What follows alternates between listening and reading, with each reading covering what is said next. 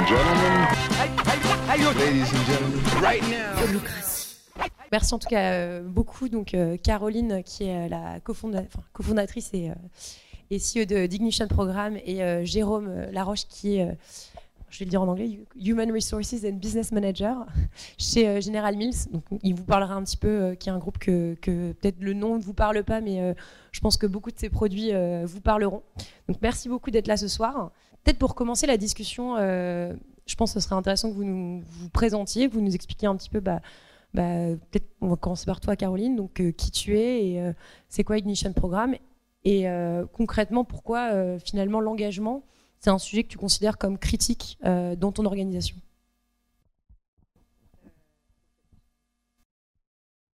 Ça marche? Ouais. Bah déjà, merci pour l'invitation. C'est chouette.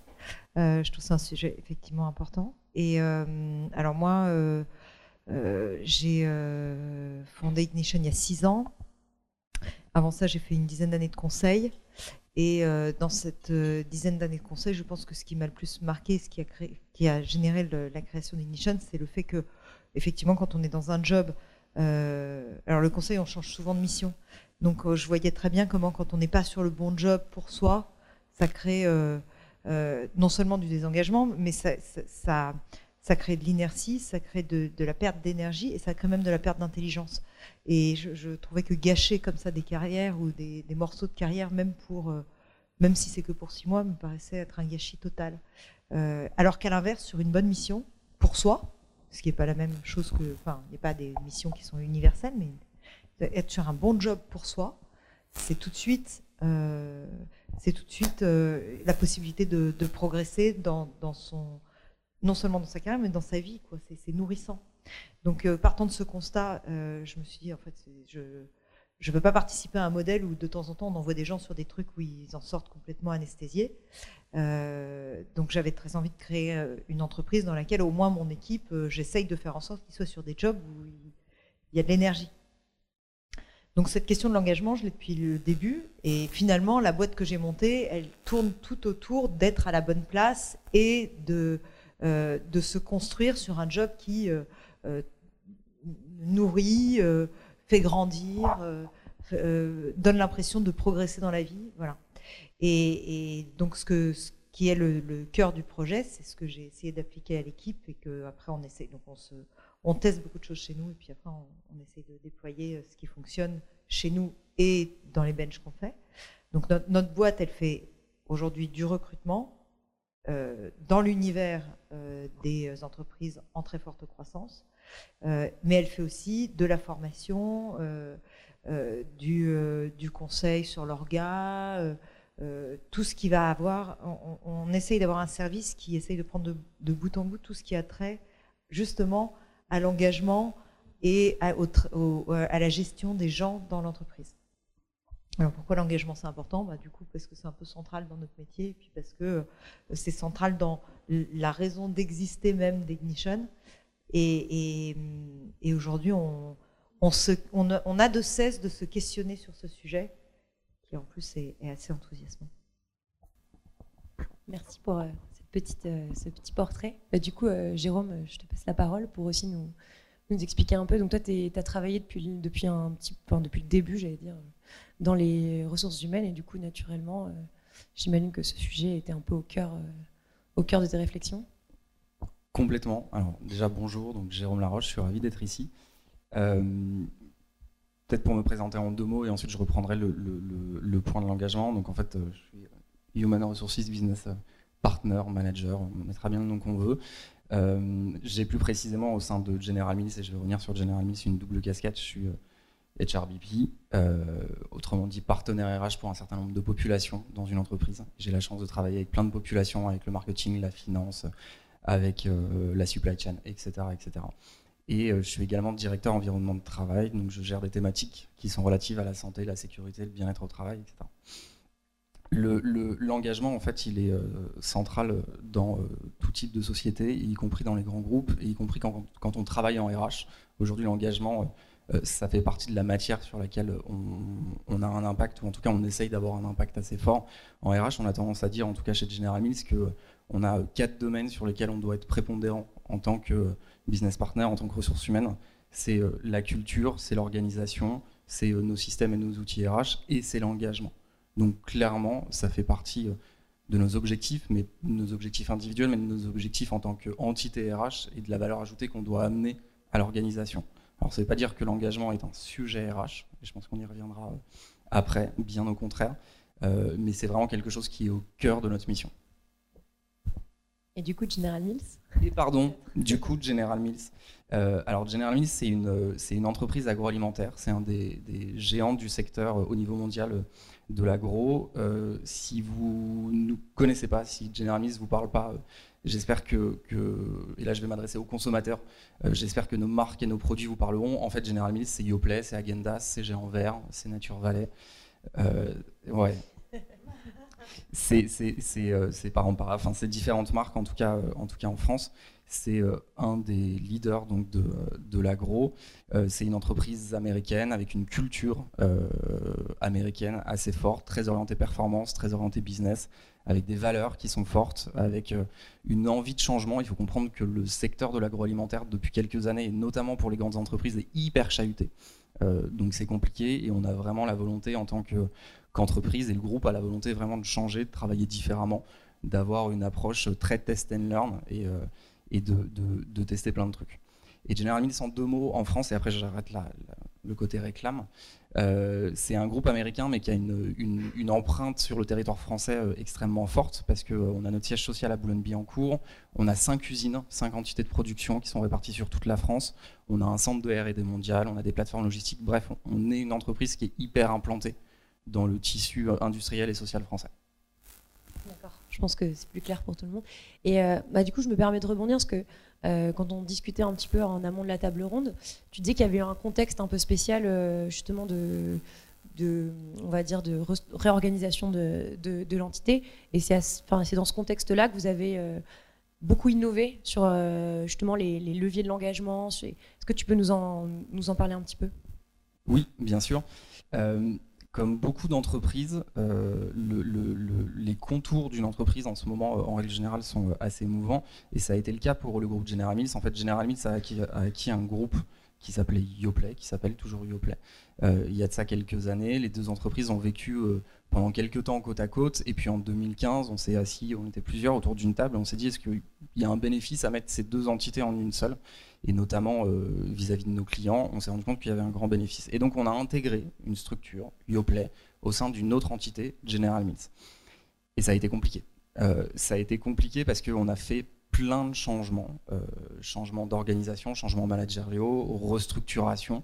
Qui dit restructuration, et je suis désolé, je vais commencer par les gros mots RH, mais dit PSE aussi.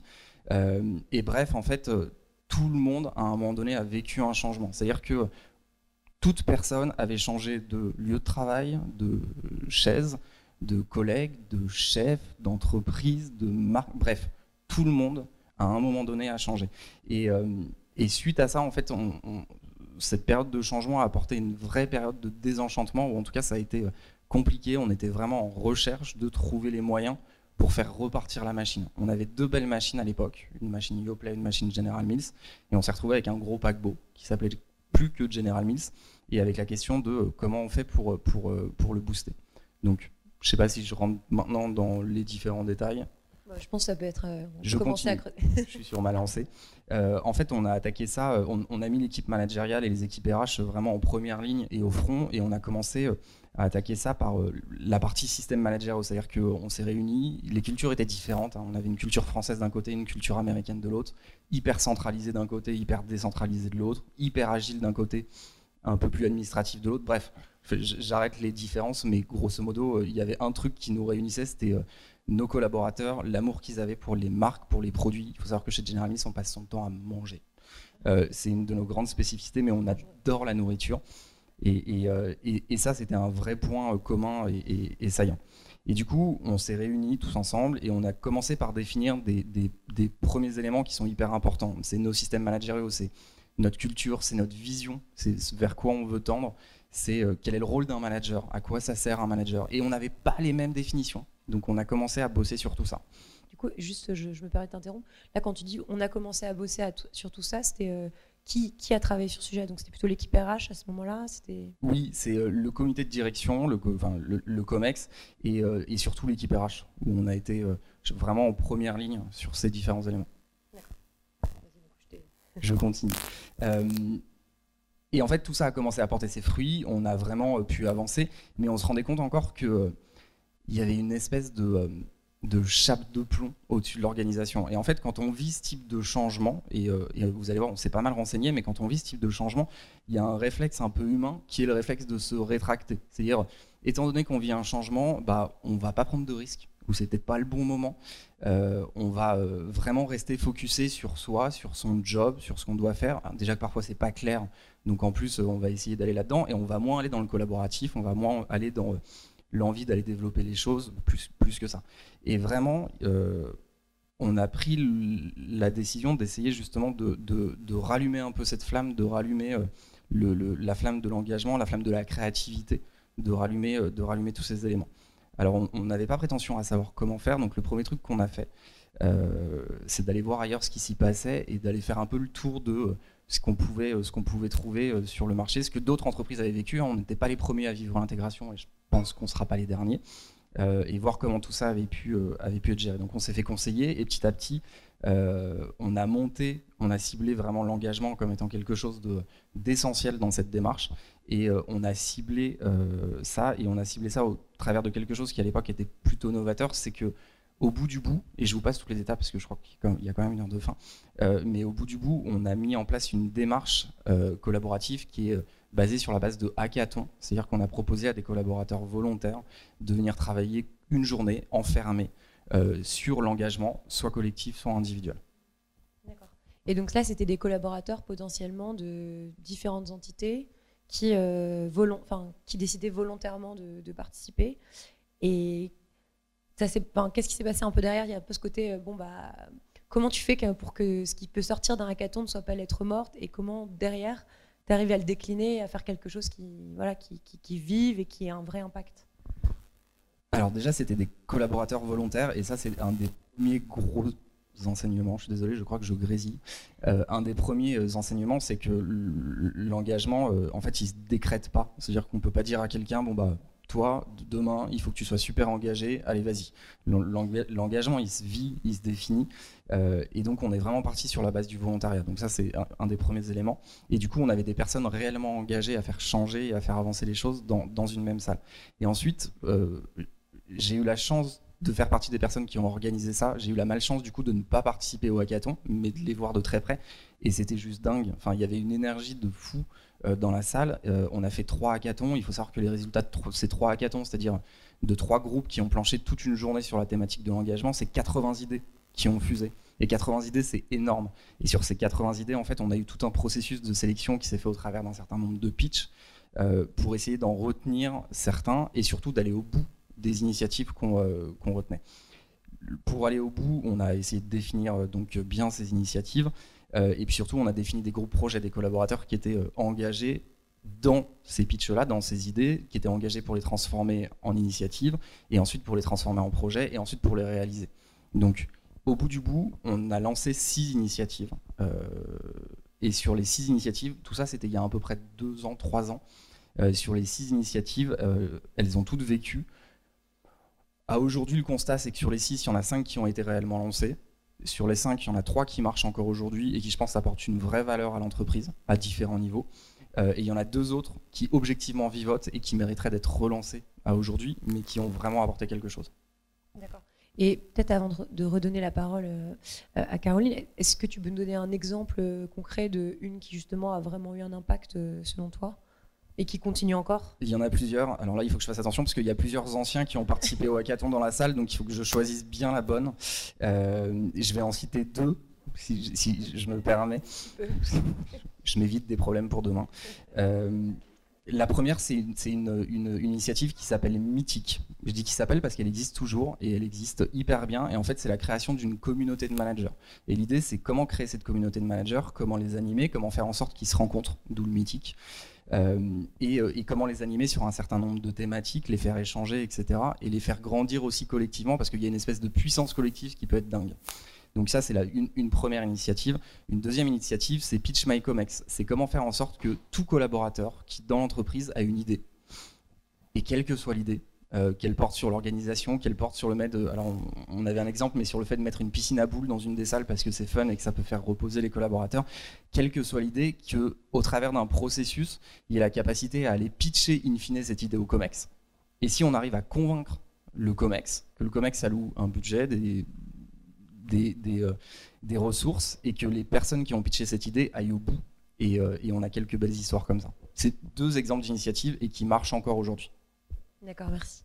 Bah, du coup, ça me fait, euh, ça me fait penser à, la discussion qu'on a eue, euh, Caroline, aussi, avant, le, avant le, la table ronde. Euh, quand tu, toi, l'histoire est un petit peu différente parce que tu as fondé de zéro, tu es parti de zéro et dès le début, tu as voulu donner une culture assez spéciale qui, donne, qui favorise justement l'engagement.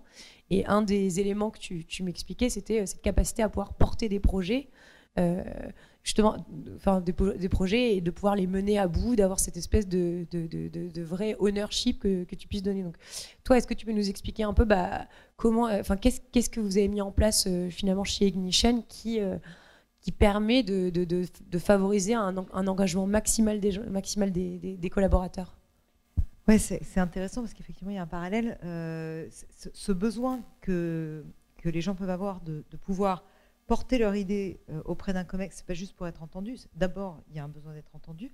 Ensuite, il y a un besoin de, du coup, de pouvoir libérer sa créativité parce que ça sert à quelque chose. Si, j'ai une idée et que je la garde pour moi, en fait, ça, donne un sentiment d'être très seul au monde quand même.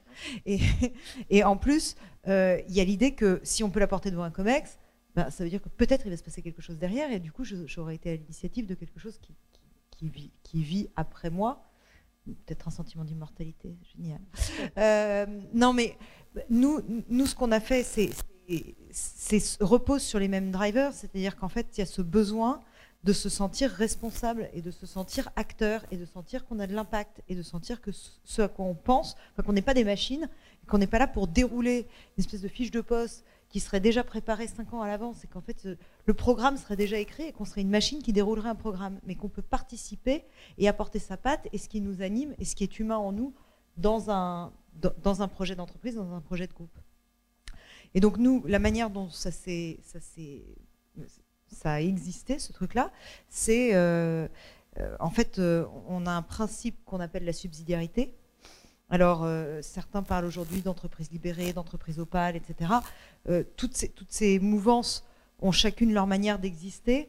Elles sont toutes très, euh, enfin, en, test, en bêta-test. Donc, je ne peux pas dire qu'on n'aime pas se dire d'une école de pensée, mais néanmoins, le principe de subsidiarité, c'est la même chose. C'est-à-dire que le L'idée, c'est que derrière ça, on va donner un maximum de responsabilité à chacun et qu'on va travailler sur euh, la liberté de chacun d'agir en fonction de ce qu'il euh, peut porter euh, dans l'entreprise.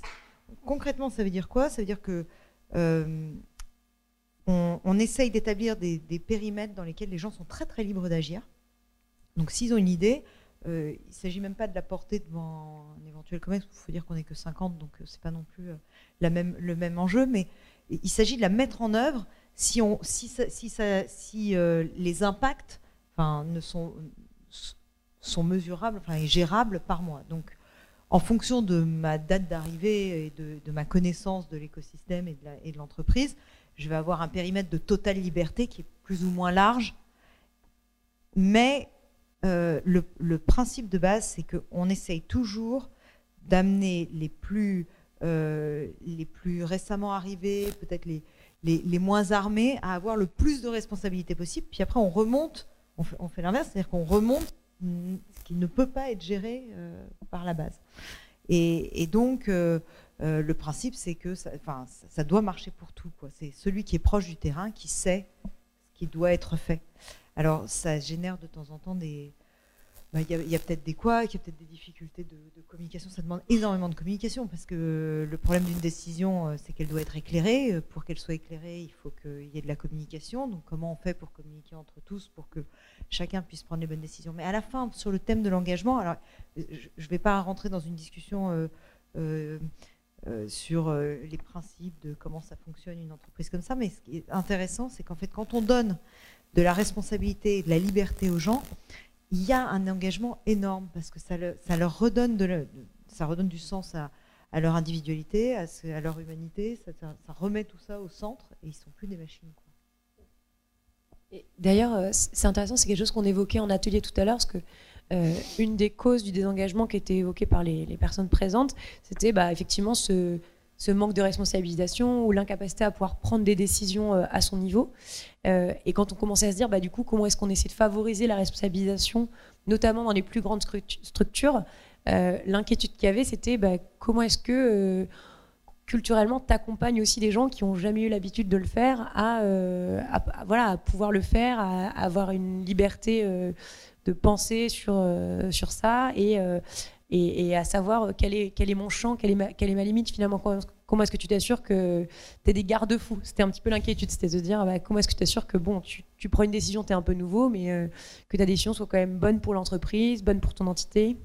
Alors le champ d'application, en, tout cas pour nous qui sommes une entreprise qui, qui croît vite et qui donc change de terrain de jeu quasiment tout le temps, on ne peut pas le définir à l'avance. On ne peut pas dire, euh, ben écoute, de, là à là, tu fais ce que tu veux, puis après en dehors de ça, s'il te plaît, tu touches pas trop. Puis en plus, ce serait pas l'esprit.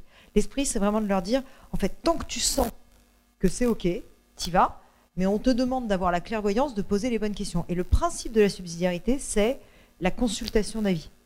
C'est-à-dire que euh, tu es responsable, tu as, un certain nombre de responsabilités qui, elles, sont dans ta fiche de poste, qui sont des responsabilités d'objectifs. Sur ce périmètre de responsabilité d'objectifs, tu peux prendre les décisions que tu veux pour autant que tu aies consulté. Parce que les décisions que je veux, ça pourrait être, du coup, je viens d'arriver, mais j'ai envie de recruter. Ouais, mais alors, s'il te plaît, consulte la personne qui fait le budget avant de nous foutre dans la merde. Bon, mais une fois que tu as consulté, par contre, il y a une il y a un principe hyper important qui est euh, je consulte et je prends ma décision sur mon périmètre. Pour, aller à mon objectif, je prends ma décision. Et, si ma décision va à l'encontre de tous les avis que j'ai eus, ma responsabilité. Après, il faut l'assumer. C'est-à-dire que s'il y a 4, 5, 6 personnes qui m'ont dit A et que moi je fais B, peut-être que si ça marche pas, il va falloir que j'explique pourquoi vraiment j'ai tenu à faire B.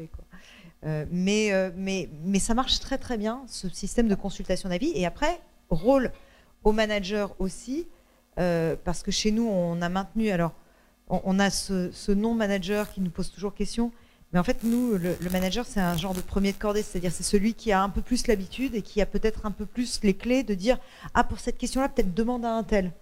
Ça veut pas dire, c'est pas celui qui dit top-down, euh, fais ceci et fais cela, c'est celui qui dit... euh, moi, je pense que pour ta progression, tu pourrais aller dans cette direction. Moi, je pense que. Enfin, c'est celui qui est le plus consulté, en fait. Et, donc, euh, il y, a ce- rôle d'aider à, une bonne consultation d'avis pour, des euh, bonnes décisions. Après, euh, dans ta question, il y avait un autre élément qui me paraissait important c'est comment on instaure cette culture-là. Ça, ça, par contre, je, crois que c'est beaucoup par l'exemple. Malgré tout, c'est les plus anciens, c'est les plus expérimentés de l'entreprise qui doivent montrer qu'ils font confiance, qu'ils acceptent qu'il y ait un droit à l'erreur, que même eux consultent et puis euh, parfois se plantent. Et c'est en fait, ça fait partie du truc, euh, que, euh, que du coup, ils font appel à la consultation, ils font pas du, directif sans, sans, sans essayer de prendre une décision éclairée avec les données du terrain, etc. Donc il y a, y a un- y a un- état d'esprit qui est vraiment important là-dedans. Et moi, je me sens une vraie responsabilité de, de montrer que euh, ben, chaque jour, euh, je consulte, euh, que si euh, certaines personnes ont pris des initiatives, euh, je vais pas commencer à dire, mais tant qu'est-ce que t'as foutu, mais je vais juste demander, ben, ok, qu'est-ce qui t'a permis de prendre cette décision pour que peut-être, si, si, si ça a planté, ben, qu'est-ce qu'on met en place demain pour qu'on ne la refasse pas, pour qu'on fasse pas la connerie. Mais c'est ça mon rôle. Mon rôle, c'est certainement pas de taper sur les doigts ou de dire la feuille de route, c'était pas ça. Quoi. Hyper intéressant. Et effectivement, il y en a qui s'y font pas. À ce modèle-là. Et du, du coup, c'est quoi dans, dans ces cas-là? C'est Alors, le, mieux le- vaut se séparer alors là, je parle de théorie, mais dans la théorie de, euh, des entreprises dites libérées, opales, euh, holacratiques, euh, il paraît que quand on switch d'un modèle à l'autre, ce qui n'a pas été notre cas, hein, il, y a, il y a- il y a un risque que 30% des gens ne s'y fassent pas. C'est énorme, 30%, mais en même temps, les modèles qui, basculent ont derrière un engagement et une efficacité qui, est redoutable. C'est-à-dire que les études qui ont été faites sur ces entreprises-là, vraiment les, bénéfices sont formidables. Et moi qui le vis dans mon entreprise depuis six ans et on a une très belle croissance et on a une belle rentabilité, j'ai l'impression que ça vient de là aussi. Donc cet engagement, il, a de la valeur, il a du, envoie quelque chose derrière qui, est, pour moi, honnêtement, c'est juste un plaisir de travailler dans ces conditions et je le ferai pas autrement. Mais en plus, ça marche.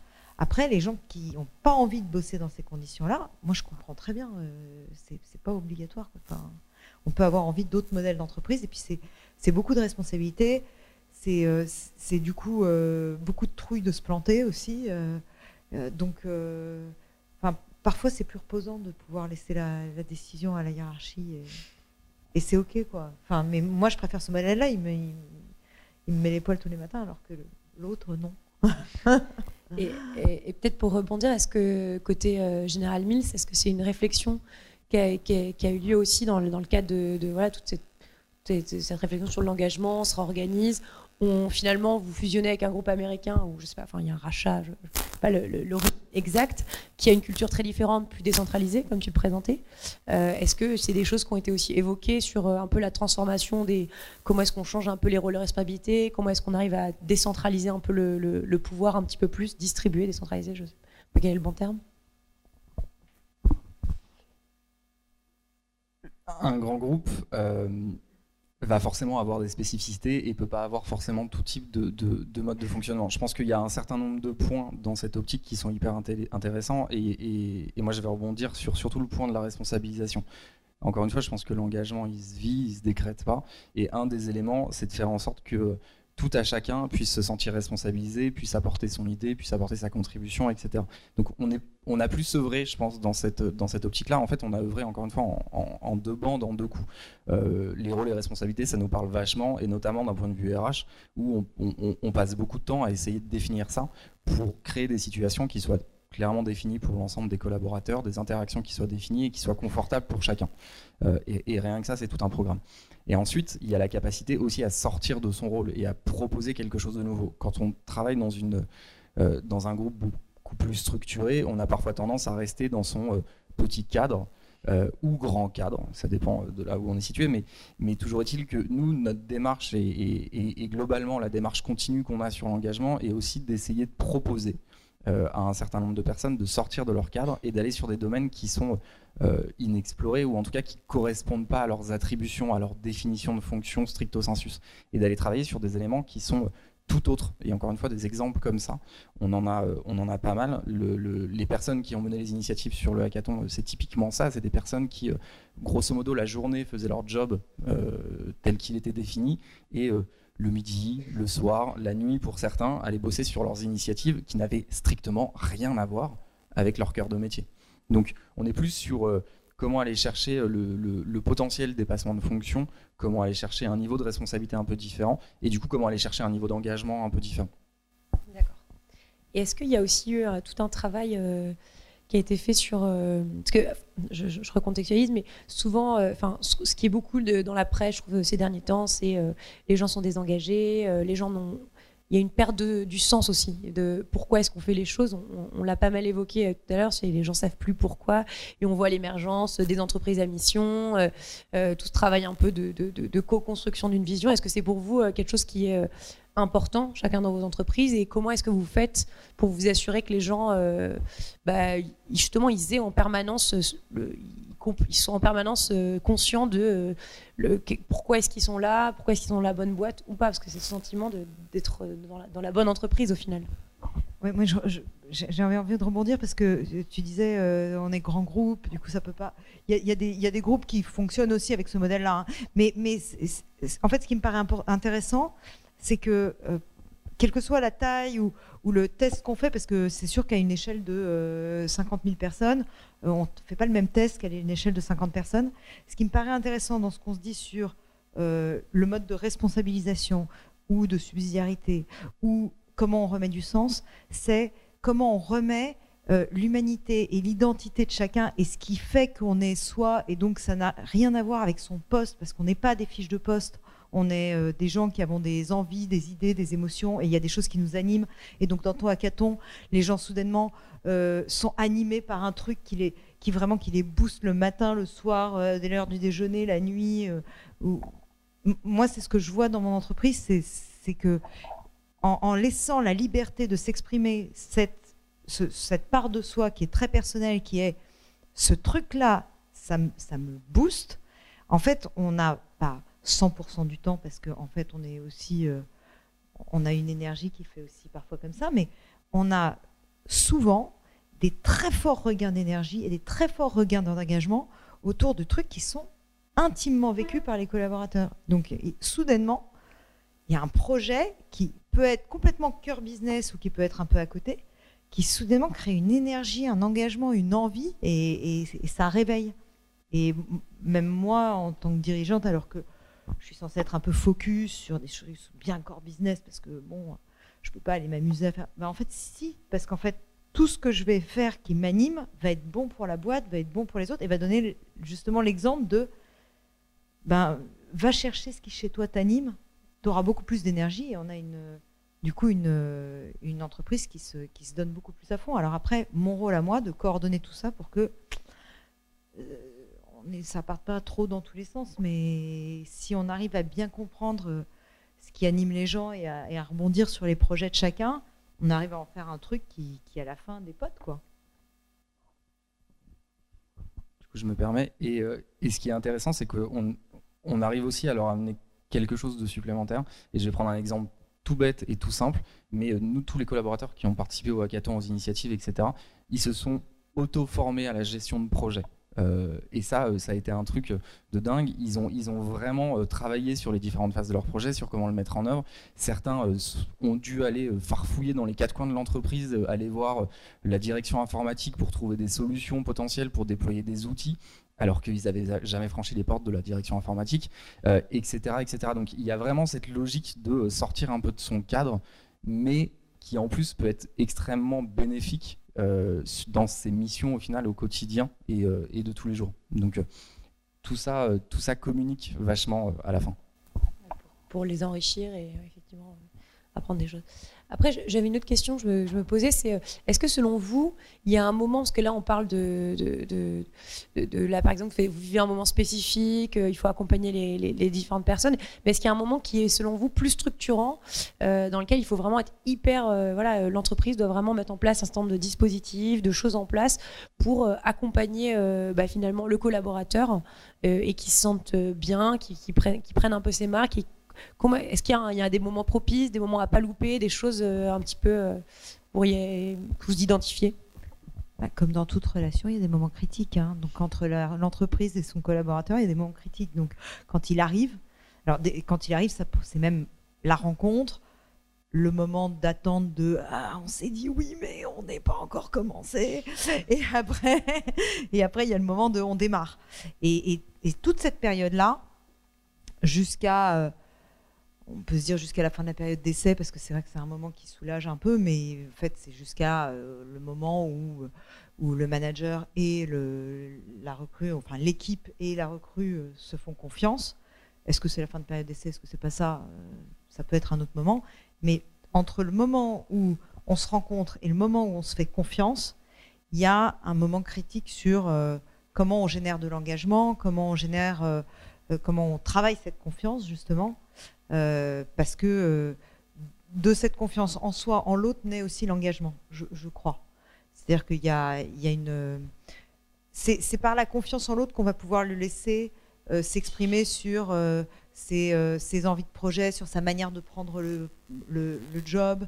Sur, et, pour avoir cette confiance, ben, il y, a plein de choses qui rentrent en jeu. Il y a le fait de bien se comprendre sur les attentes, euh, d'avoir des petites victoires dès le début, puis après des plus grosses victoires. il y a plein de choses comme ça.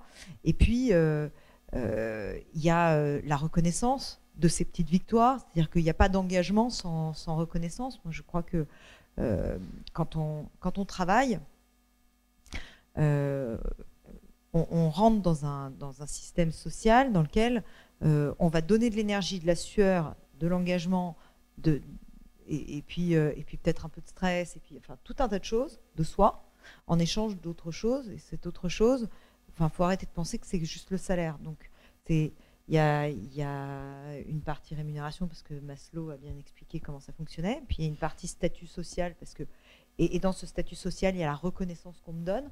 Et, la reconnaissance, elle peut passer par des titres, mais elle peut passer par quand je suis au début de ma, mon, job, est-ce qu'on me donne la reconnaissance qu'il faut Il y a, l'apprentissage, et ça aussi au début du job, c'est important, qu'est-ce que j'y gagne bon, Il y a plein de choses, mais ça c'est un autre sujet.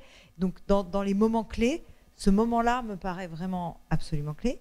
Il y, a un, y, a un, autre moment qui, moi, me paraît clé, c'est qu'il y a un, moment qui, dont je ne peux pas dire exactement quand il se passe parce que ça dépend beaucoup des personnes, mais euh, que, nous, on appelle la vallée de la mort et qui est ce moment où, euh, quand, on, quand on prend un projet, euh, au début, on est hyper enthousiaste et puis ça devient difficile enfin, si le projet est intéressant, il y a un moment où il devient difficile.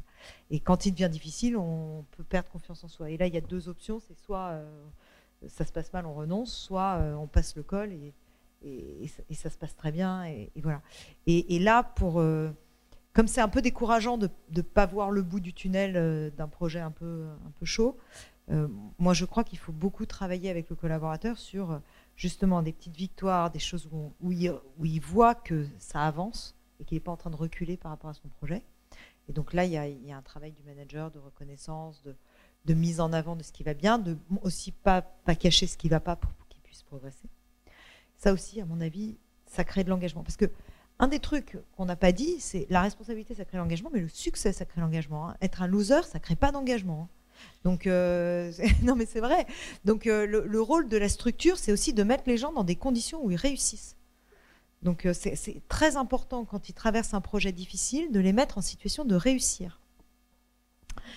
Et c'est pas très facile en vrai, parce que si, le projet est important pour le manager aussi, euh, il y a un peu de pression pour tout le monde. le manager peut vite se retrouver dans une situation où il dit qu'est-ce que tu fous alors que ça risque de faire basculer dans le mauvais côté. Donc, comment est-ce qu'on fait pour dire Alors, ok, donc ça, ça va super bien, on continue, et puis ça, euh, redresse un peu le manche et ça va bien passer. et, du, coup, vous avez identifié, euh, pour accompagner un peu cette espèce de sortie de la vallée de la mort, vous avez identifié un peu, enfin, vous, vous incitez les managers, vous les avez formés un peu là-dessus sur euh, bah, comment est-ce que tu fais émerger la problématique auprès de ton collaborateur, enfin, comment est-ce que vous faites concrètement pour être sûr que le, il tombe pas dans la vallée de la mort euh, indéfiniment? Bah, en fait, que ce soit pour l'onboarding, pour euh, la vallée de la mort, ou plus tard pour un, troisième moment qui serait le moment où on maîtrise super bien son job, mais on commence un peu à s'emmerder parce qu'on se dit, mais alors du coup, c'est quoi, c'est quoi l'Himalaya? J'étais venu monter l'Himalaya et alors là, euh, en fait, je, reste sur un sentier, ça marche bien, mais je m'emmerde un peu. C'était quoi mon rêve? Là, il y a de nouveau à réengager et c'est pareil sur ces trois moments euh, nous, on essaye d'avoir des, modèles d'accompagnement des, managers qui soient un peu, un peu solides parce que c'est quand même pas facile. Et dans ces, dans ces, alors les deux premiers moments, il y a beaucoup de euh, reconnaissance des petites victoires et repérage de ce qui peut progresser au bon endroit au bon moment. Euh, et donc on a des grilles, on a des tempos aussi pour à quelle fréquence on va se voir dans ces moments-là parce que c'est c'est pas la même fréquence quand c'est un onboarding quand et puis c'est pas la même fréquence non plus quand c'est un onboarding de junior, un onboarding de senior très expérimenté. Euh, l'accompagnement est pas exactement le même, mais l'esprit est toujours le même. C'est-à-dire l'esprit, c'est euh, euh, dans l'onboarding créer, générer de la confiance, donc générer de la connaissance mutuelle. Dans la vallée de la mort, c'est générer de la confiance en soi et de la confiance dans le succès possible, et donc valider les petites victoires et repérer les, zones de, progression. Et dans la troisième période, qui est plus euh, euh, comment on redonne euh, du sens, de l'envie des nouveaux projets, là, il y a un travail que chez nous on appelle retrouver l'Himalaya, qui est retrouver le sens de pourquoi on est venu au départ, qu'est-ce qui nous a parlé dans le sens de la boîte, qu'est-ce qui se retrouve avec nous, ce qui donne du sens à nos activités, et donc faire un travail ensemble de bah, du coup, qu'est-ce que je maîtrise Qu'est-ce que je sais faire Qu'est-ce qui me drive Qu'est-ce qui drive la boîte Et du coup, trouver un peu le, juste chemin entre, entre tout ça. Qui t'a évolué de fonction Oui, mais comme chez nous, c'est très en mode subsidiarité, de toute façon, il y a aussi euh, ce schéma où si tu as très envie de quelque chose, on va t'accompagner pour que tu le fasses. Euh, modulo que on, arrive à trouver, et, encore une fois, ça c'est mon rôle, une convergence avec des intérêts pour le groupe. Parce que si soudainement quelqu'un veut faire euh, des bijoux fantaisie, moi je vais avoir du mal à trouver la synergie. Mais euh, si on essaye de. mais, mais en même temps, on ne se l'est jamais interdit. C'est-à-dire qu'on a toujours dit, s'il y en a un qui arrive à nous montrer qu'avec des bijoux fantaisie, on arrive à trouver une super synergie, c'est OK. Quoi. Et du coup, peut-être chez General Mills, est-ce que vous, il y a des moments où, euh, bah, notamment euh, d'un point de vue RH, vous êtes particulièrement vigilant, où vous vous êtes dit, euh, ce process, il marche pas, il faut qu'on le revoie, c'est un, un, moment vraiment critique? Il y a des moments clés et, et on va retrouver les mêmes moments. Il y a le, premier moment clé, c'est l'onboarding, c'est l'arrivée du collaborateur et c'est le moment où il va adhérer à un projet d'entreprise, à une vision, à un poste, à une culture managériale. Euh, et ce moment, il est, hyper important. On capitalise chez General Mills énormément dessus. Euh, c'est un moment qui est assez long chez nous, avec beaucoup d'actions, avec beaucoup de rencontres. Et c'est aussi un moment d'accélération. Euh, clairement, un onboarding réussi peut faire gagner beaucoup, beaucoup, beaucoup de temps à un collaborateur pour pouvoir se mouvoir dans son, dans son contexte. Ensuite, on, va retrouver des moments qui sont, euh, qui sont euh, assez similaires. Euh, alors, j'avais pas le terme de vallée de la mort. moi, j'avais plutôt ciblé une espèce de phase presque de désenchantement. Alors, ça arrive pas tout le temps de la même manière, mais on le voit bien dans nos enquêtes, parce qu'on on fait des enquêtes très régulières. Et quand on fait des enquêtes et qu'on croise les données, notamment par rapport à des notions d'ancienneté, en fait, on a un engagement qui est ultra fort sur les deux, trois premières années, mais vraiment à un niveau super bon. Et puis, ça tombe, et puis ça tombe, et puis ça tombe. Et alors en fait, il faut attendre la 15e année euh, pour, pour que ça remonte, euh, ou en tout cas c'est ce qu'on avait pu constater. Donc, ouais, c'est ça. Donc vous en doutez bien, on a essayé d'avancer. Et là, c'est, euh, il y a plein de challenges, et notamment d'un point de vue manager et d'un point de vue RH, il y a plein de challenges à aller travailler sur ces données, à aller travailler sur la carrière des collaborateurs, à aller travailler sur l'intérêt qu'on peut apporter, à aller travailler sur un certain nombre d'éléments et on a développé, ou en tout cas le groupe General Mills a développé beaucoup de process.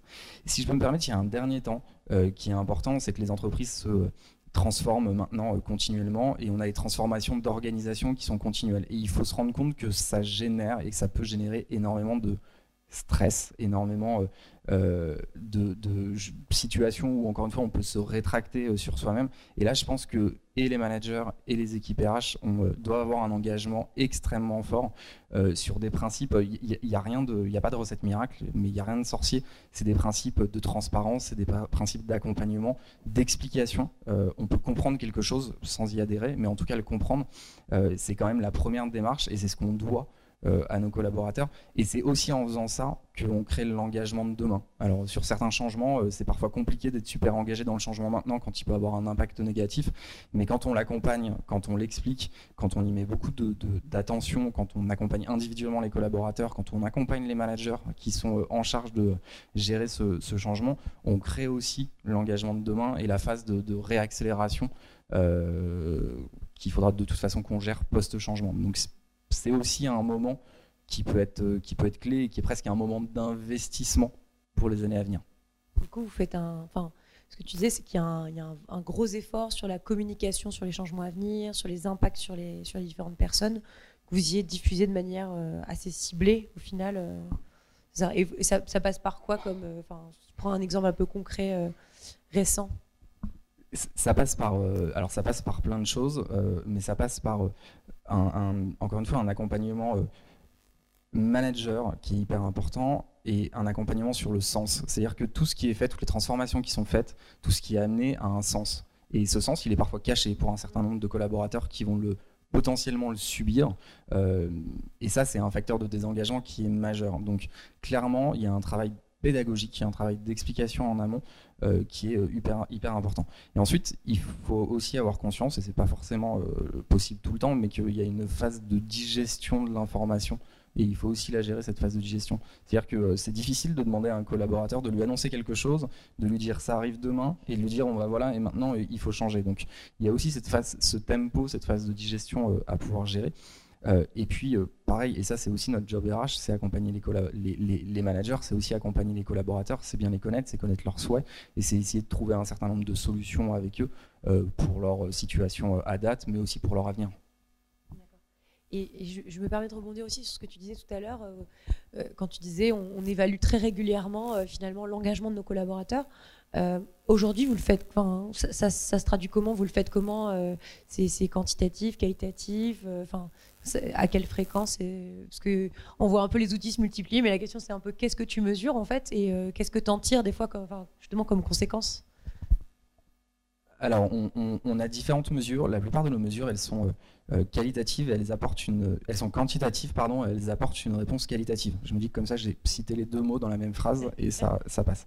Euh, non, blague à part, en fait, on a eu toute une démarche il y a quelques années de travail avec Great Place to Work, qui permet une fois dans l'année, non seulement d'auditer les pratiques managériales et RH au niveau de l'entreprise, mais aussi de, de, faire appel aux collaborateurs pour que eux-mêmes expriment leur engagement et leur sentiment de fierté et d'appartenance à la compagnie ça permet de suivre ça dans le temps et ça a d'autres intérêts, notamment des intérêts de communication qui sont extrêmement forts et des intérêts de, pouvoir se comparer à d'autres entités. On a fait ça, euh, on a arrêté parce que le groupe General Mills s'est structuré sur euh, des, enquêtes d'engagement. Euh, et à l'heure actuelle, on a trois enquêtes d'engagement chaque année. On en a une qui est hyper costaud et les collaborateurs y passent pas mal de temps et elle est articulée sur différentes thématiques. Et puis on a deux autres enquêtes qui sont ce qu'on appelle des pulses, c'est des prises de pouls. Ça peut être sur une thématique, sur un sujet, sur un comportement, sur une valeur. C'est défini en amont et ça prend le pouls. L'intérêt dans, euh, dans ce type d'enquête, en fait, c'est qu'on a euh, des résultats à un moment donné. C'est la première des choses qui permettent de mettre en œuvre des plans d'action et d'aller cibler ce sur quoi on veut bosser. Donc c'est le deuxième des éléments. Mais c'est surtout l'intérêt, il, est dans la répétition. C'est-à-dire que quand on fait des enquêtes comme ça et qu'on les fait pendant un an, deux ans, trois ans, on a la capacité à suivre nos plans d'action et à voir ce qui a de l'effet et aussi à voir ce qui n'en a pas. Euh, et du coup, à pouvoir euh, faire un certain nombre de réglages et à se comparer dans le temps. Donc, avoir une situation euh, s'améliorer ou alors encéphalogramme plat. Ce qu'on a testé ne marche pas et auquel cas on s'en rend compte. Donc, il y a cette animation aussi dans le temps qui est intéressante. mais le, dernier point, c'est, et je vais revenir à ta question, c'est qu'est-ce que vous faites vous RH chez, General Mills, nous, notre job en tant qu'RH, c'est d'accompagner ça, mais les enquêtes, c'est pas un truc RH, parce que si c'est un truc RH, concrètement, ça va être planqué, mis de côté euh, et laissé, parce que les managers, ils ont du business et il faut faire tourner le business. Non, c'est ce qu'on veut vraiment, c'est que ça soit des enquêtes qui soient dans les mains des managers, que les plans d'action, ils soient dans les mains des managers, et que nous, on arrive à les accompagner là-dessus. Mais euh, la notion d'engagement, encore une fois, c'est pas une notion RH, euh, c'est une notion qui couvre l'intégralité de l'entreprise, et du coup, on passe beaucoup par le, le canal de distribution RH pour animer tout ça. Et le canal de distribution managériale pour animer tout ça. Et côté, euh, côté Ignition, est-ce que vous prenez le Pulse du coup? Oui, oui, on prend le Pulse. Euh, c'est un sujet, euh, c'est un peu un, c'est un sujet qui revient souvent parce qu'on n'est jamais très content du, de la manière dont on pose la question pour avoir les bonnes réponses. Parce que est-ce que c'est anonyme? Est-ce que ça l'est pas? Alors on a, on a plein de choses. On a un indicateur mensuel qui relève alors, on, est passé par plein de phases. En ce moment, on mesure euh, l'envie de, se rendre au travail. Parce qu'on se dit, euh, si on mesure une espèce de satisfaction ou une fierté, en fait, euh, toutes les périodes difficiles de, gros défis, elles vont apparaître comme des périodes noires, alors que, enfin, moi, quand on me donne un gros défi, je sors les rames, mais je suis quelque part ça motive quoi. Donc j'ai, j'ai pas envie de mesurer ce truc-là. J'ai plutôt envie de mesurer l'envie justement de, d'y aller, de se battre, etc. J'ai pas envie de mesurer un confort quoi. Euh, et puis euh, euh, et puis après on a on a beaucoup de travail one to one avec les managers sur. Enfin ça c'est, c'est institué dans tous les dans tous les points managériaux qui chez nous sont assez fréquents. Ils sont souvent hebdomadaires. de ok, euh, en ce moment, euh, comment tu te sens euh, Du coup, on essaye de se connecter à ce truc-là. Et puis, j'avais envie de rebondir sur ce que tu disais sur. on parlait de sens un peu tout à l'heure. Moi, il y, a quand même un truc, c'est. Je tiens beaucoup à cette idée que qu'il y a deux vérités qu'on oublie un peu trop souvent dans les entreprises. C'est le fait que d'abord, on est des êtres humains et qu'on n'est pas des machines, donc on n'a pas très envie de se retrouver un bout d'un programme qu'on ne connaît pas. Donc quand tu disais d'expliquer le sens de ce qu'on fait et expliquer pourquoi, et expliquer pourquoi l'entreprise a choisi ce truc-là, c'est important. Euh, ben c'est normal parce qu'en fait on a envie d'être considéré comme une personne euh, et pas comme un objet et pas comme un maillon de la chaîne et pas comme un Playmobil. Et puis la deuxième chose que je trouve qu'on oublie un peu facilement, c'est enfin qu'on oublie ou, même qui est difficile à, concevoir, c'est que en fait euh, l'entreprise, c'est un groupe, un groupe humain. Enfin, dans, la, en, psychanalyse et dans d'autres dans d'autres écoles de pensée sur, sur comment fonctionne l'être humain, on considère que c'est un quasi-être humain. Et donc, il y a une relation à l'entreprise. Et dans cette relation, il y a du respect à avoir, et, notamment le respect de euh, bah, je te demande de faire un truc, juste t'explique pourquoi. Enfin, il n'y a, pas une personne à qui je demanderai un truc sans lui dire euh, un, peu, un peu pourquoi. Une entreprise, parfois, se permet de demander des trucs sans dire pourquoi. Moi, je, trouve que c'est un, effectivement considérer les gens comme des, comme des programmes informatiques. Ça ne marche pas. Donc il y a, une relation à avoir et il y a une humanité à considérer. Et ça, euh, je pense que euh, par rapport à votre projet aussi chez YOLO et, ce que nous on porte et, ce dont tu sembles parler, c'est essayer de, reconsidérer que, ben non, en fait, il y a des êtres humains avec une diversité et cette diversité est tellement intéressante et il y a tellement d'énergie derrière qu'elle est très intéressante à, à considérer et à valoriser. Euh, plutôt que de dire en fait c'est un, problème quand même. Si on pouvait avoir que des machines, ce serait quand même plus cool. Ben non, en fait c'est pas un problème, c'est une richesse. Donc on, va le chercher, et on travaille avec. Après c'est un peu compliqué. Ça demande notamment une grosse communication tout le temps de tout ce qu'on fait, pourquoi, et, d'avoir des remises en question et de les écouter, et de se remettre en question soi-même et tout ça. Oui, c'est fatigant, mais c'est en fait c'est chouette, c'est ça qui est riche quoi. C'est plus fatigant. Merci beaucoup. Je vais peut-être pas garder le, monopole du micro. Euh, du coup, je voulais laisser un petit peu la parole à la salle si vous aviez des questions. Euh, levez, voilà. levez la main, je vais vous passer le micro. On parle d'engagement, donc il y a des facteurs d'engagement. Comment est-ce que vous considérez la rémunération dans les facteurs d'engagement? Je me lance. Euh, en fait, je ne sais pas si la rémunération est un facteur d'engagement. Je suis persuadé que la rémunération est un facteur de désengagement. Alors vous allez me dire que je joue sur les mots, c'est pas faux, euh, mais j'y crois vraiment. Euh, je suis pas sûr qu'à long terme, on soit motivé parce qu'on a une super REM. Ça, ça va tenir la première journée quand on va faire votre propal et vous allez faire oh. Et puis le soir quand vous allez en parler en famille, et puis le mois d'après quand vous allez en parler à vos potes, parce que il y, a quand même moyen de se faire mousser un peu avec son niveau de rémunération. Mais fondamentalement et au bout du bout et à long terme, est-ce que c'est l'argent qui va vous tenir engagé dans une démarche, dans le fait d'aller chercher un extra miles, dans le fait euh, d'aller chercher un niveau de responsabilité supplémentaire, d'amener quelque chose de plus à votre entreprise? Je ne crois pas. Je pense que c'est le sens que vous allez trouver, je pense que c'est les missions que vous allez trouver, je pense que c'est un intérêt différent, je pense que c'est la capacité à adhérer à quelque chose, c'est un sentiment d'appartenance, je pense que c'est l'envie euh, d'aller faire quelque chose de différent. C'est le côté un peu tripier. C'est je sais pas pourquoi, mais j'y vais parce que j'ai envie d'y aller. Et sincèrement, je pense pas que ça soit le portefeuille. Par contre, euh, c'est un vrai facteur de désengagement. C'est-à-dire que si on n'est pas assez payé, euh, ou si on s'estime pas assez payé, plus précisément par rapport au marché, par rapport à ses collègues, par rapport. Clairement, c'est un poids et c'est un boulet que vous allez traîner sur tout. Et ça va être très compliqué de pouvoir vous engager, de pouvoir aller chercher un extra miles, de pouvoir aller chercher tout ce que je viens de dire auparavant, si vous avez cette petite idée qui vous, euh, euh, qui vous tourne dans la tête et dans le cerveau. Donc, pour répondre à votre question, je ne mettrai pas ça dans les facteurs d'engagement, mais vraiment de désengagement. Alors d'abord, je partage à 100%. Et par contre, je n'ai pas la grille de salaire sur moi. Euh, en fait, je, j'aurais pu répondre euh, la même chose. Euh, cela dit, je l'aurais peut-être euh, nuancé en ce moment. Et c'est aussi pour ça que je, voulais une question précise, parce qu'en ce moment, mais pas que en ce moment, en fait, depuis, depuis le, début de d'Ignition Programme, la question du salaire nous taraude parce que. effectivement, on voudrait faire au mieux. On a des moyens qui sont bah, les nôtres, c'est-à-dire, enfin, euh, de toute façon, les moyens sont limités. Chez Miss, il n'y a pas non plus, euh, j'imagine, de quoi euh, payer deux fois le marché. voilà. Or, parfois, c'est ce qu'on aimerait faire. Mais c'est pas, juste pas possible. Ça ne, fonctionne pas. Donc, on est limité par une réalité, et puis on a des envies de faire très bien. Et le problème, c'est qu'en face, de toute façon, il y aura de la frustration. Enfin, il y aura jamais.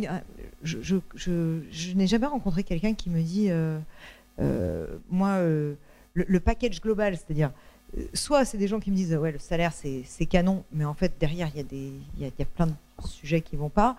Euh, soit euh, le package global est ok, mais du coup souvent on se dit bah, un peu plus, ça m'irait bien. D'ailleurs, il y a une enquête, enfin, à la question avec quel salaire seriez-vous vraiment confortable La réponse est systématiquement apparemment x2. Donc, je, quel que soit son niveau de salaire. Donc, ça dit un peu le, fait que de toute façon, il, doit y avoir une frustration. Et moi, rien qu'à la question euh, et du coup, le salaire par rapport à l'engagement, comment ça fait? Ben, J'ai commencé à avoir des contractions. Je me suis dit, oh mon Dieu, c'est quoi la question? Parce que parce que c'est une question difficile. On aimerait pouvoir euh, répondre. Euh, on, aimerait, franchement, moi, s'il y avait un chiffre qui donnait un engagement pérenne sur X années, etc., je trouverais un moyen de faire en sorte que ce soit possible. Mais en fait, il n'y a pas. Donc, à partir de ce moment-là, c'est sur quoi on joue et, et, quels sont les autres leviers aussi qu'on peut activer pour, pour que ça fonctionne.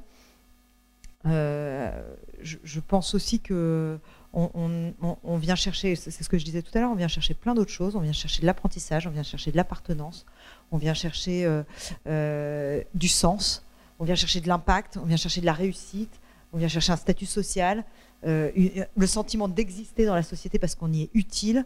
Enfin, il y a tout un tas de trucs qu'on vient chercher autre que le salaire, et donc tout ça joue sur l'engagement, à mon sens. Et on est en univers contraint, donc malheureusement, de toute façon. Bonsoir, ouais, ça marche. Euh, je m'appelle Claire, je suis consultante en management. Enfin, je fais de mon mieux. Euh, moi, je crois que pour être engagé, il faut avoir une certaine connaissance de soi pour être bien aligné. Est-ce que vous pensez que c'est le rôle des entreprises de permettre d'accompagner en tout cas le développement personnel des collaborateurs? Moi, je suis à fond pour. Hein. Euh, Mais, dans quelle limite ensuite par rapport à la, porosité pro-perso? Exactement. Mais la question, c'est la limite. Et, je crois que le rôle de l'entreprise, c'est de se situer dans un cadre de projet commun. C'est-à-dire qu'on a un projet euh, qui est euh, celui du groupe, puis, enfin du groupe au global, taille de généraliste ou la taille des champs de programme. Et, sur ce groupe-là, après, il y a des sous-groupes sur lesquels on a un projet commun. Moi, j'invite beaucoup les managers à travailler sur attends, euh, tu te sens comment? Est-ce que ça va? Etc. Mais mais il y a une limite qui est en fait euh, si, ton sujet du moment euh, n'a pas d'impact sur, sur, ta vie pro, peut-être c'est c'est pas la peine que je m'immisce là-dedans quand même quoi. Et, et, si t'as pas envie d'en parler, même si ça impacte, tu peux juste nous dire comment on peut t'aider. Enfin, s'il y a besoin d'aide ou, ou profiter du fait que je sais pas le récent mariage crée une une énergie de dingue euh, sur, sur le projet commun.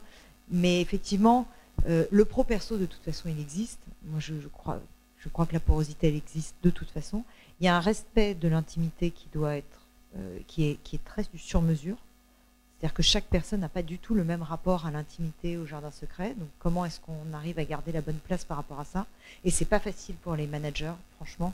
C'est-à-dire qu'à partir du moment où on a dit qu'on acceptait que, comme c'est un être humain, il y a une porosité pro-perso, et que donc, euh, si je veux t'emmener au next step, peut-être qu'il faut que j'aille creuser un peu quels sont tes freins personnels qui sont peut-être qui datent peut-être d'une époque qui n'est pas ici. Et donc, euh, d'abord, est-ce que le manager est armé pour le faire Ce qui n'est pas toujours le cas. Nous, ils sont très formés aux, méthodes de coaching pour faire ça. Mais même dans les méthodes de coaching, il y a des limites à, à fixer qui sont, euh, si ça ne concerne pas le projet commun, en fait, peut-être qu'il faut respecter euh, et dire, euh, euh, enfin, si vraiment on voit qu'il y a un impact de quelque chose de très perso sur du pro, ramener ça à, ben, peut-être que là, c'est quelque chose à travailler en famille avec un pro, whatever, mais. Moi, je crois à cette porosité et je crois, et, dans, les modèles, en tout cas d'entreprises de, qui, qui, pratiquent la subsidiarité comme on essaye de la pratiquer, souvent, et en tout cas c'est un des préceptes de Lalou qui est un, un des, grands euh, théoriciens du modèle, euh, c'est que s'il n'y a pas d'authenticité, s'il n'y a pas de travail sur soi, de connaissance de soi, euh, pour une certaine authenticité, pour un partage de... parce que cette authenticité, elle va permettre aux managers, aux managers de, de partager sur ce qu'ils ont justement de, euh, de très personnel, donc de, c'est quoi mes drivers, du coup c'est quoi mon projet, du coup dans quel sens j'ai envie de ramer, dans quel sens j'ai envie de t'entraîner. Tout ça est hyper important s'il y a une grande liberté, parce que sinon euh, comment on fait pour coordonner ce groupe? Ça ne marche pas. Donc cette authenticité, elle est absolument nécessaire. Du coup, il faut un travail sur cette authenticité. Et donc dans ces entreprises-là, souvent, on, forme les managers à devenir des coachs. Donc voilà, pour répondre à la question, moi je suis assez convaincue.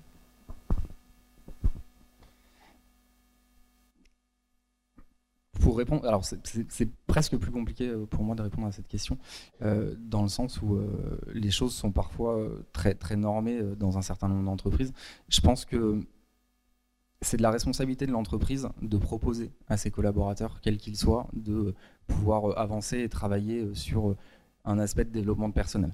Et c'est la première notion qui est intéressante et euh, c'est la capacité d'une entreprise à mettre à disposition à ses collaborateurs euh, énormément d'informations, énormément d'éléments qui vont pouvoir leur permettre de cheminer personnellement, intellectuellement sur pourquoi ils sont là, sur euh, un certain nombre d'éléments, encore une fois, relatifs à la sphère globale du collaborateur, qu'elle soit privée ou professionnelle ça, c'est mon premier point, mon premier élément de réponse. Je pense que c'est vraiment important d'avoir cette, proposition. En tout cas, c'est ce qu'on ce retrouve chez, chez, General Mills, euh, notamment dans des moments de développement de carrière où, pour développer sa carrière, il faut partir de ses drivers, de ce qu'on a envie, et il faut partir de la connaissance qu'on peut avoir de soi.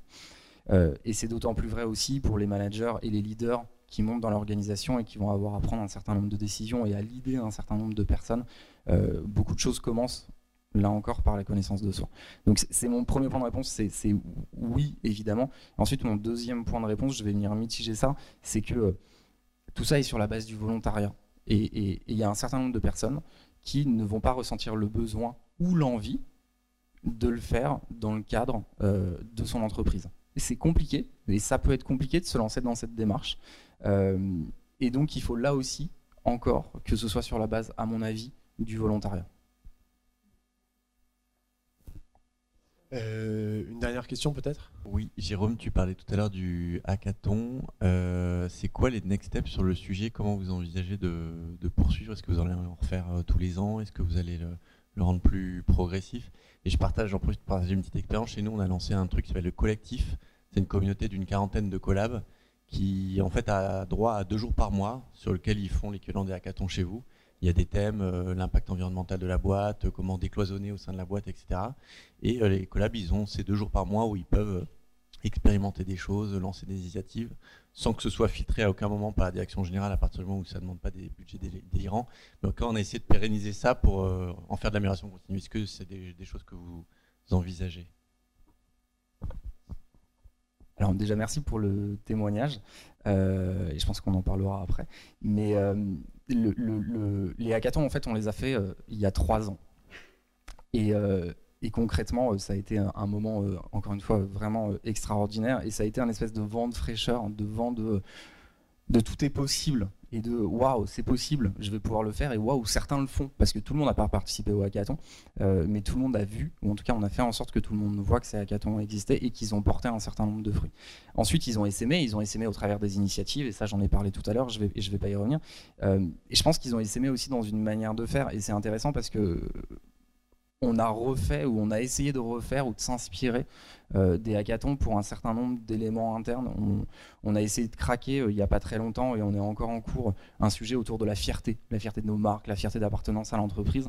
Euh, et, j'avoue que je m'y suis avec beaucoup d'humilité collé. Et, j'ai essayé de faire ça au, travers de cette expérience et de ce que j'avais pu en apprendre, d'entraîner un certain nombre de collaborateurs et d'essayer de le jouer comme ça, en définition d'initiative, capacité à mettre en œuvre ces initiatives et ça marche encore. Enfin, on a des initiatives qui sont en train de se lancer. Donc tout ça a une suite, tout ça a une continuité, et, euh, c'est très lié euh, à euh, la capacité, je crois que c'est le mot qu'on a le plus cité aujourd'hui, mais de responsabilisation des personnes et d'avoir l'envie d'y aller et d'avoir l'envie de tester un truc et potentiellement de se planter.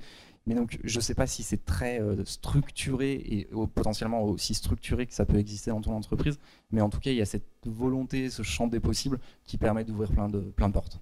Bonsoir Elise, je suis chasseuse de tête. Euh, je voulais savoir comment vous gériez euh, en interne en fait la gestion de carrière de vos employés, notamment sur euh, bah, l'effet qui s'appelle le syndrome de, Peter, où en soi, effectivement, tout employé a tendance à s'élever à un niveau d'incompétence, parce qu'à chaque fois il est promu.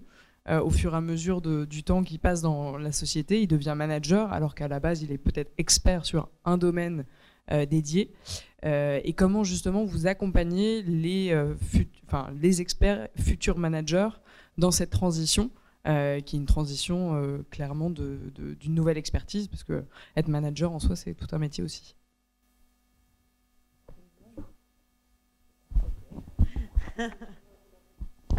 Alors, pour, pour la deuxième partie de réponse qui est emmener un expert vers le management, nous, ça a été un sujet qui a été tellement fort pour nos, clients et, pour nous qu'on en a, créé une formation.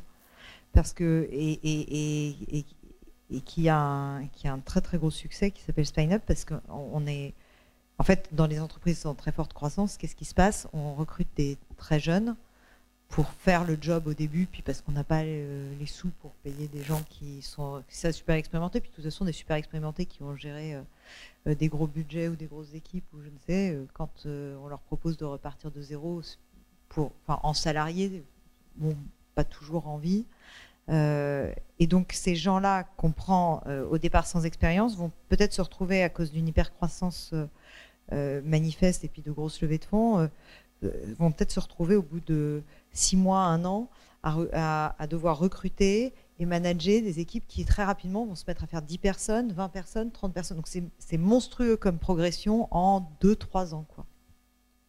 Et, et, face à ce besoin-là, nous, on avait des, nous, notre, notre particularité, c'est de travailler dans ces environnements-là et de placer des gens qui ont le potentiel pour le faire. Donc, il n'y avait pas trop de sujets sur le fait que euh, ça, ça, finit par bien se passer, mais la question, c'est comment on gère cette transition. Et, donc, on a mis en place une formation dans laquelle on, a essayé de, euh, d'accompagner euh, par des principes de justement comprendre quelles sont les attentes du manager, donner quelques outils quand même du management, parce que euh, c'est amusant comme dans les entreprises, on considère qu'en fait euh, devenir manager, c'est juste être expert qui transmet, mais c'est pas ça devenir manager en fait. Euh, devenir manager, c'est aussi savoir, enfin c'est d'abord savoir coordonner plusieurs efforts, plusieurs envies, plusieurs énergies.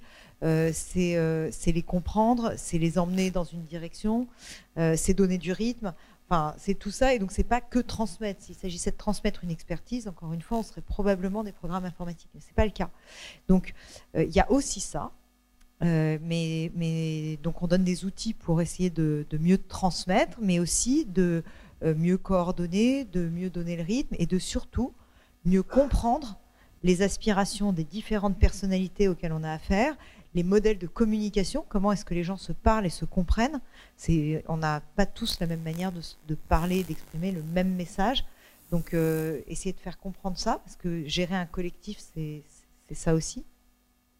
Donc on, essaye de donner toutes ces clés de euh, la connaissance de soi, justement, par rapport aux autres questions qui été posées, euh, la connaissance de soi, la compréhension de l'autre, la gestion d'un collectif. Et, c'est ces trois volets qu'on va essayer de, travailler. Après, euh, sur la question de comment on gère la gestion de carrière, plus compliqué, je, moi, je suis partisane, et c'est pour ça que j'ai eu envie de travailler dans les environnements en très forte croissance. Je suis partisane de, justement d'aller chercher le maximum de croissance jusqu'au moment où on se tape un peu le plafond. Ben, c'est pas grave, on revient en arrière, on repart, on repart sur autre chose, on recrée. Et, la, vie n'est pas euh, une espèce de ligne droite dans laquelle on serait obligé de toujours être au même rythme. Peut-être parfois c'est exponentiel, parfois on recule un peu, parfois on repart.